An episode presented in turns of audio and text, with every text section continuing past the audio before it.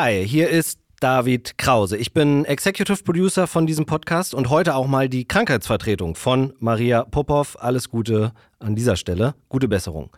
Danke für eure vielen Feedbacks und auch Bewertungen. Gerne mehr davon. Wir haben auf eure Vorschläge gehört und ab dieser Woche bekommt ihr sogar zweimal den Stand der Dinge. Donnerstags immer den Politikteil und freitags den Kulturteil. Und damit willkommen zu dieser neuen Episode. Was wollt ihr? Scheiße, ihr habt hier nur Langeweile oder was? Nein, ihr stört die Leute, die zur Arbeit wollen. Das, was wir machen, ist Protest. Es ist ziviler Widerstand gegen einen gesellschaftlichen Kurs, der unsere Lebensgrundlagen vernichten wird und damit zu milliardenfachen menschlichem Leid führen wird. Und es ist Widerstand gegen eine Regierung, die diesen Kurs mitgeht. Sie blockieren Straßen und Autobahnen, drehen Ölpipelines ab oder bewerfen alte Gemälde mit Kartoffelbrei und Tomatensuppe. Die Aktivistin der letzten Generation. Lars Werner ist einer von ihnen. Die Grenzen sind ganz klar abgesteckt, dass Leib und Leben nicht gefährdet wird durch das, was wir tun. Das ist unumstößlicher Konsens bei der letzten Generation, dass das, was wir machen, friedlich ist. Lars lebt in Göttingen. Er hat Psychologie studiert, ist ausgebildeter Psychotherapeut. Aber weil er schnelle Schritte, mehr Schritte für Klimaschutz will, geht er seit einem Jahr als Vollzeitaktivist auf die Straße. Wir brauchen Spannung, damit ja wir als Gesellschaft auch irgendwie wachsen können.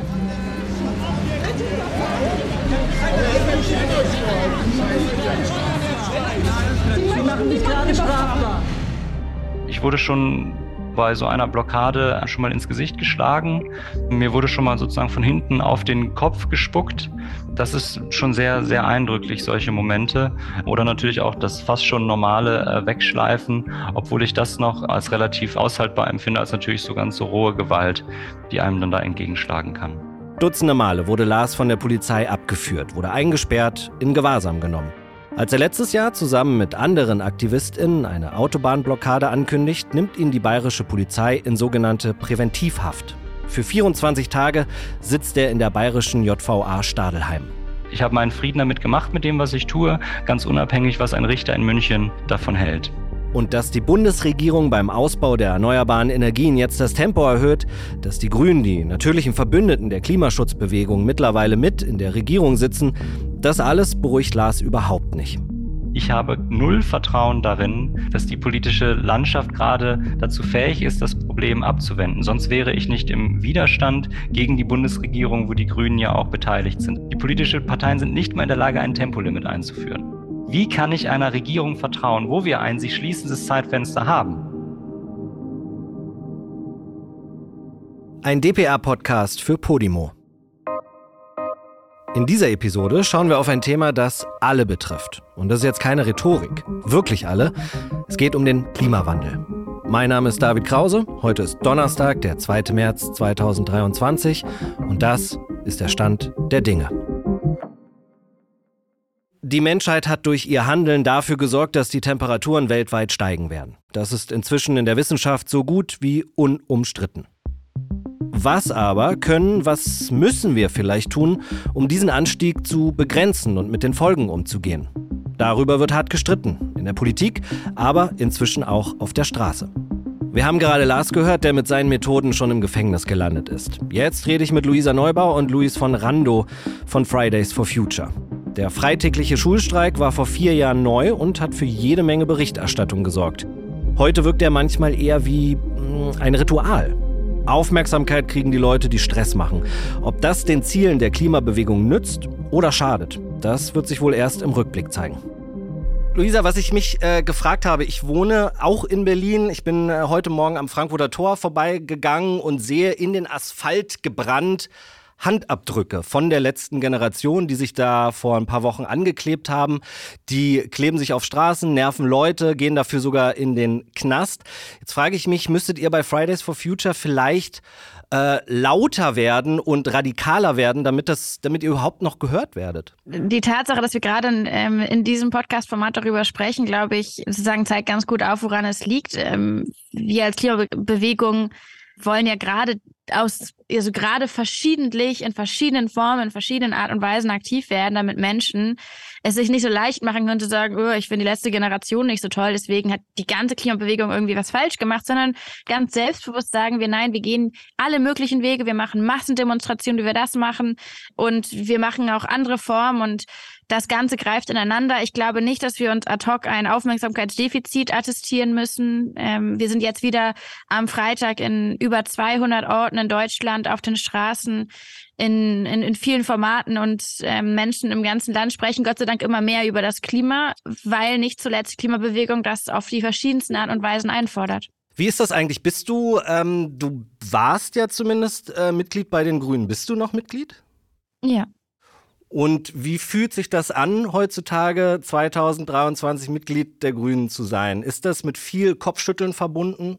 Ich bin ja vor allem Aktivistin und sagen, welche Parteimitgliedschaft ich habe, ist völlig nachrangig für die Frage der Klimakrise. Und ähm, wir kritisieren als Bewegung die, die Grünen dort, wo wir sie kritisieren müssen, wie jede andere Partei an ihren jeweiligen Punkten. Ich glaube aber schon, und das ist wirklich das große Problem, dass viele Menschen in diesem Land haben sehr, sehr große Hoffnung in diese Ampel gesteckt, auch weil sie davon ausgegangen sind, dass es eine ökologische Partei gibt, die sich als ökologische Partei seit jeher identifiziert, die ökologische Grenzen zieht und die verteidigt und aufzeigt, wo die roten Linien sind. Und ähm, jetzt erleben wir eine Situation, in der das Tempolimit erfolgreicher ähm, beschützt wird oder äh, bewacht wird als unsere planetaren Grenzen in derselben Koalition. Und ich glaube, das sorgt für viele Menschen gerade für so eine gewisse, ähm, ja, eine gewisse politische Resignation. Das heißt, an der Stelle, glaube ich, gibt es aus jederlei Perspektive einen Grund hinzugucken, ganz egal, wo man jetzt Parteimitglied ist was mir das vor allem zeigt mit den Grünen ist, also Luisa hat es ja schon ganz richtig gesagt, es haben wahnsinnig viele Leute eine wahnsinnige Hoffnung in die Grünen gesteckt. Die haben sich im Wahlkampf als die ökologischste Partei überhaupt dargestellt und haben auch im Wahlkampf ganz klar gesagt, Lützerath bleibt. Jetzt haben sie, jetzt sind sie in der Regierung, jetzt haben sie was anderes gesagt. Und natürlich könnten die Grünen mehr machen. Es ist aber natürlich auch ein Druck der Realpolitik.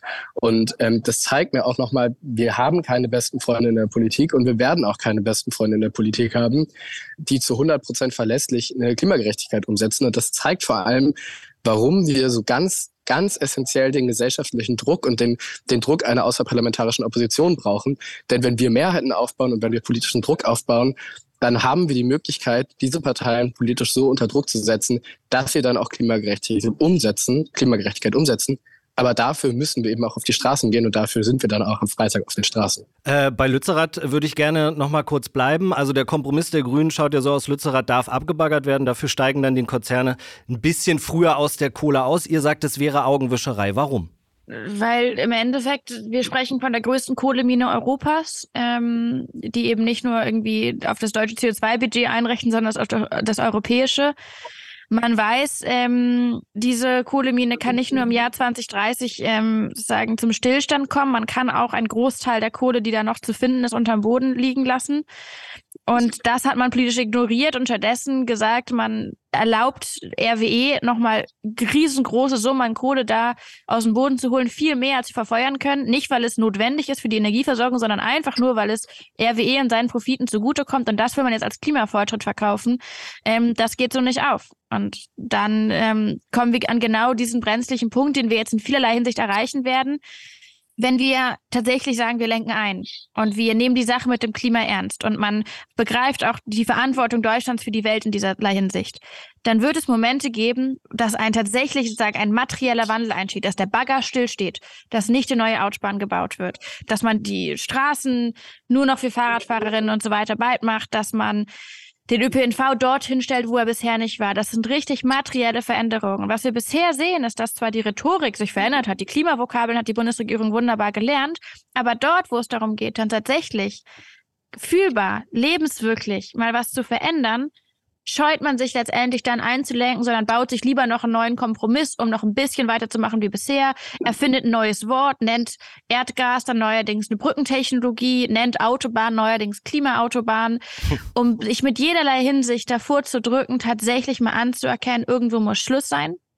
Und dann kann was Neues losgehen und das kann gerechter und nachhaltiger sein. Die Grünen sagen ja, sie haben einen wahnsinnig tollen Deal mit RWE gemacht und haben da wahnsinnig viel Kohle gespart. Die Grünen sprechen von 280 Millionen Tonnen Kohle.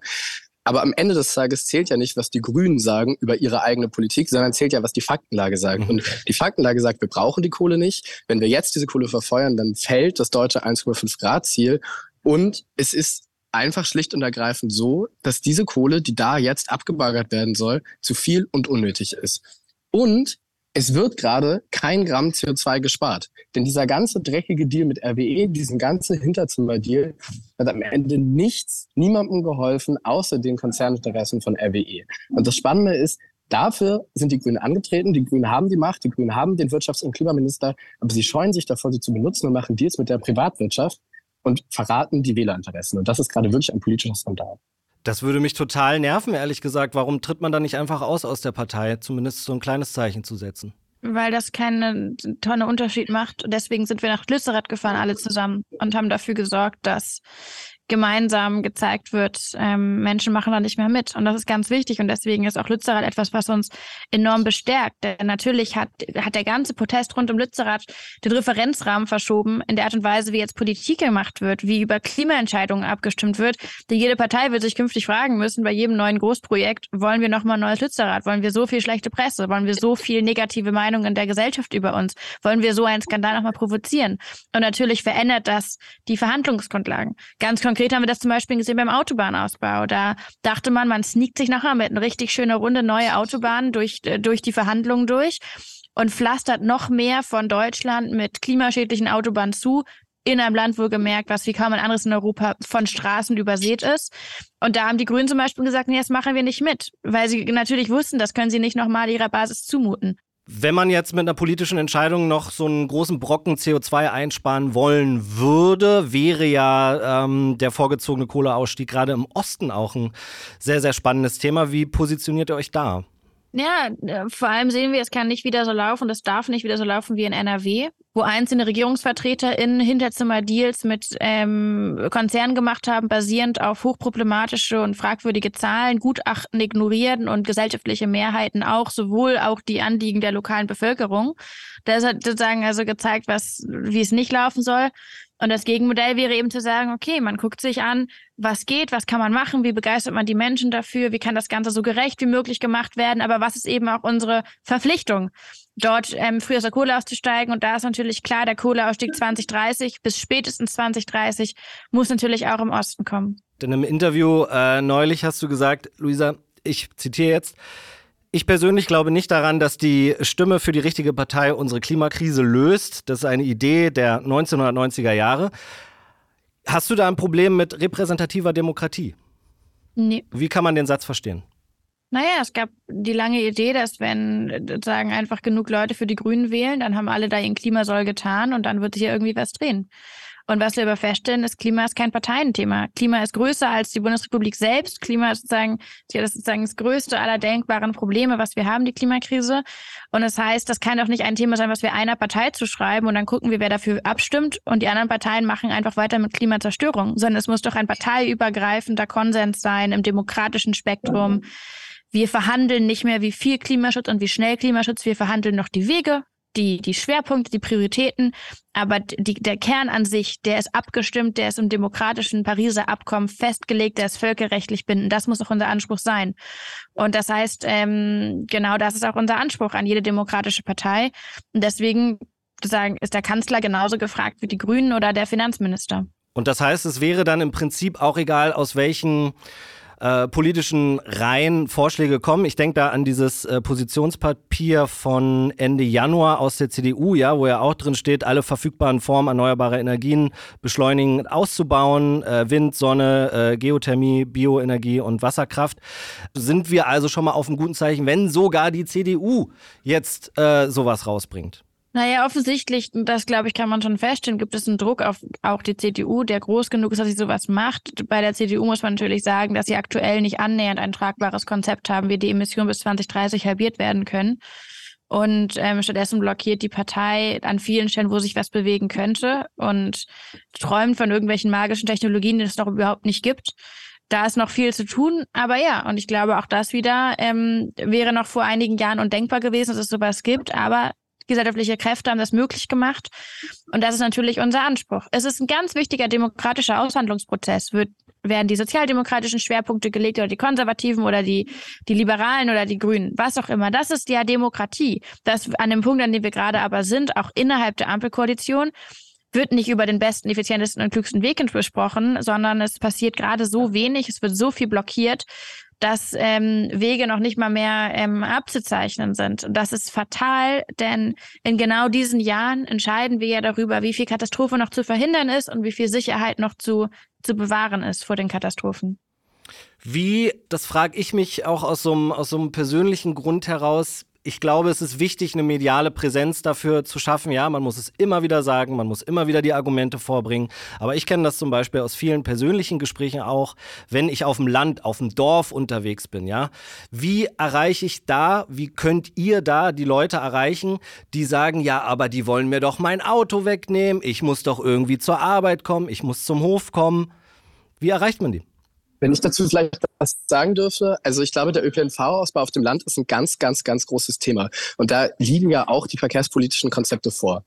Gerade machen Parteien wie die CDU oder die FDP, machen gerade quasi politischen Wahlkampf damit zu sagen, ja, aber eine Verkehrswende lässt doch die Menschen auf dem Dorf aus, weil die ja mit dem Auto fahren.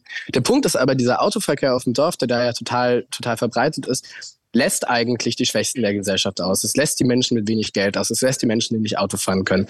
Das heißt, es ist eine privilegierte Fortbewegungsmethode.